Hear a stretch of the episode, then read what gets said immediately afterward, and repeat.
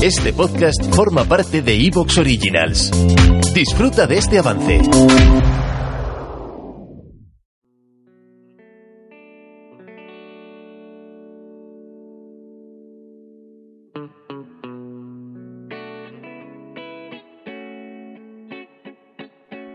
Bienvenidas y bienvenidos a otro episodio de Onda Interior.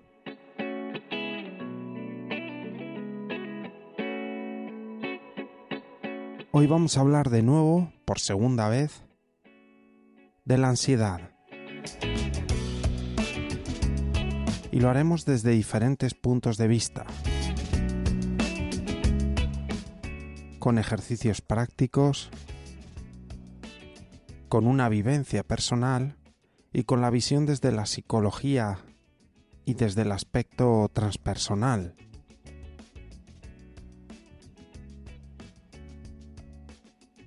Dicen que en Estados Unidos la ansiedad clínica es una de las formas más comunes por las cuales se diagnostica un trastorno mental, incluso más habitual que la depresión.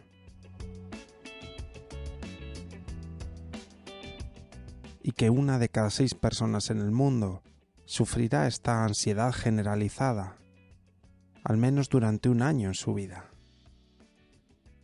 Solo en Estados Unidos 40 millones de personas han sido diagnosticados con lo que allí llaman ansiedad clínica.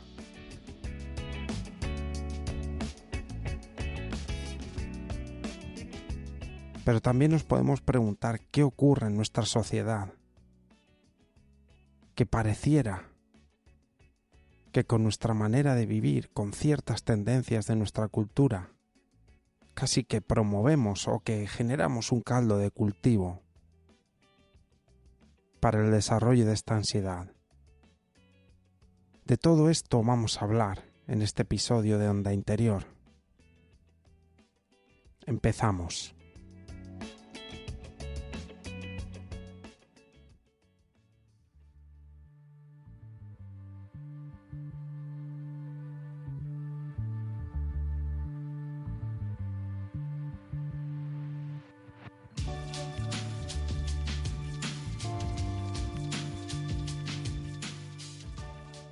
Bueno, pues estamos de nuevo con Fran, compañero de Onda Interior, psicólogo, y vamos a hablar de nuevo de la ansiedad desde un punto de vista muy centrado en el mindfulness.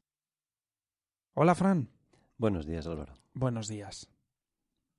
Entonces, la relación del mindfulness con la ansiedad, ¿tú cómo la ves?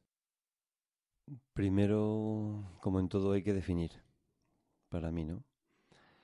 Si cuando hablamos de ansiedad hablamos de un miedo exagerado, anticipado, difuso sobre algo que se nota en el cuerpo, que se nota en los pensamientos, que se nota en, la conducta, evito, no me, no me atrevo, eso es la, la emoción. Eso sería ansiedad. Y mindfulness habla se refiere a estar en el presente de eso. Es una cosa como lo que llamamos contraintuitivo, porque cuando uno tiene una molestia tiende a huir de ella, es algo natural, ¿no? Aunque hablamos de eh, que, aunque sea la tendencia natural, la tendencia como más humana de primeras, cuando uno se trabaja a sí mismo sabe que evitar no resuelve y afrontar sí. Entonces, mindfulness tiene que ver con afrontar. Es una, desde la psicología se puede definir ahí como una estrategia de afrontamiento. Entonces, mindfulness en este caso es, es la práctica de observar inclusive lo que me molesta. Y al observarlo pierde poder. A mí me gusta decir que es como cuando tenemos en las películas un monstruo que está por ahí debajo del sótano. Cuando abrimos el sótano vemos lo espeluznante que es, ya concretas ese miedo. En las películas al principio no de miedo y esto no sabes cuál es el, qué es lo que pasa, pero cuando ya lo concretas ya como que te tranquilizas, aunque sea muy terrible, pero ya sabes a qué te enfrentas. Pues ese monstruo feo, blanco, que no le ha dado la luz del sol, ya tiene un tamaño, ya tiene una forma, ya empiezas a, a mirar cómo derribarlo, ¿no? Entonces, concreta. Y esto es la, la cuestión. Nos da miedo a la redundancia, el miedo, y no afrontamos, pero sabemos que lo que resuelve es afrontar. Desde el mindfulness se han creado en psicología varios test para medir uno de ellos la ansiedad, ¿verdad?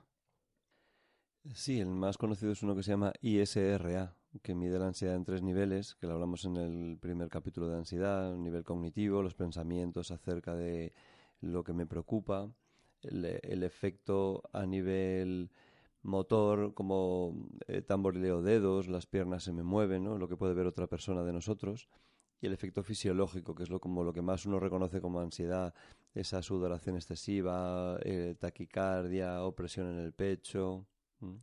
Vale, y midiendo eso, tú dices que la principal eh, herramienta de afrontamiento desde el mindfulness y que al mismo tiempo revolucionaria pasa por en lugar de evitar incluso meterse más en, e, en eso que, que te está molestando.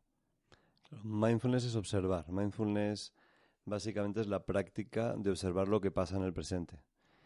Y lo que pasa en el presente se conceptúa como bueno o como malo. Y de lo malo solemos huir. En este caso sería, pues no, esto es lo que hay, a ver qué pasa. Vale.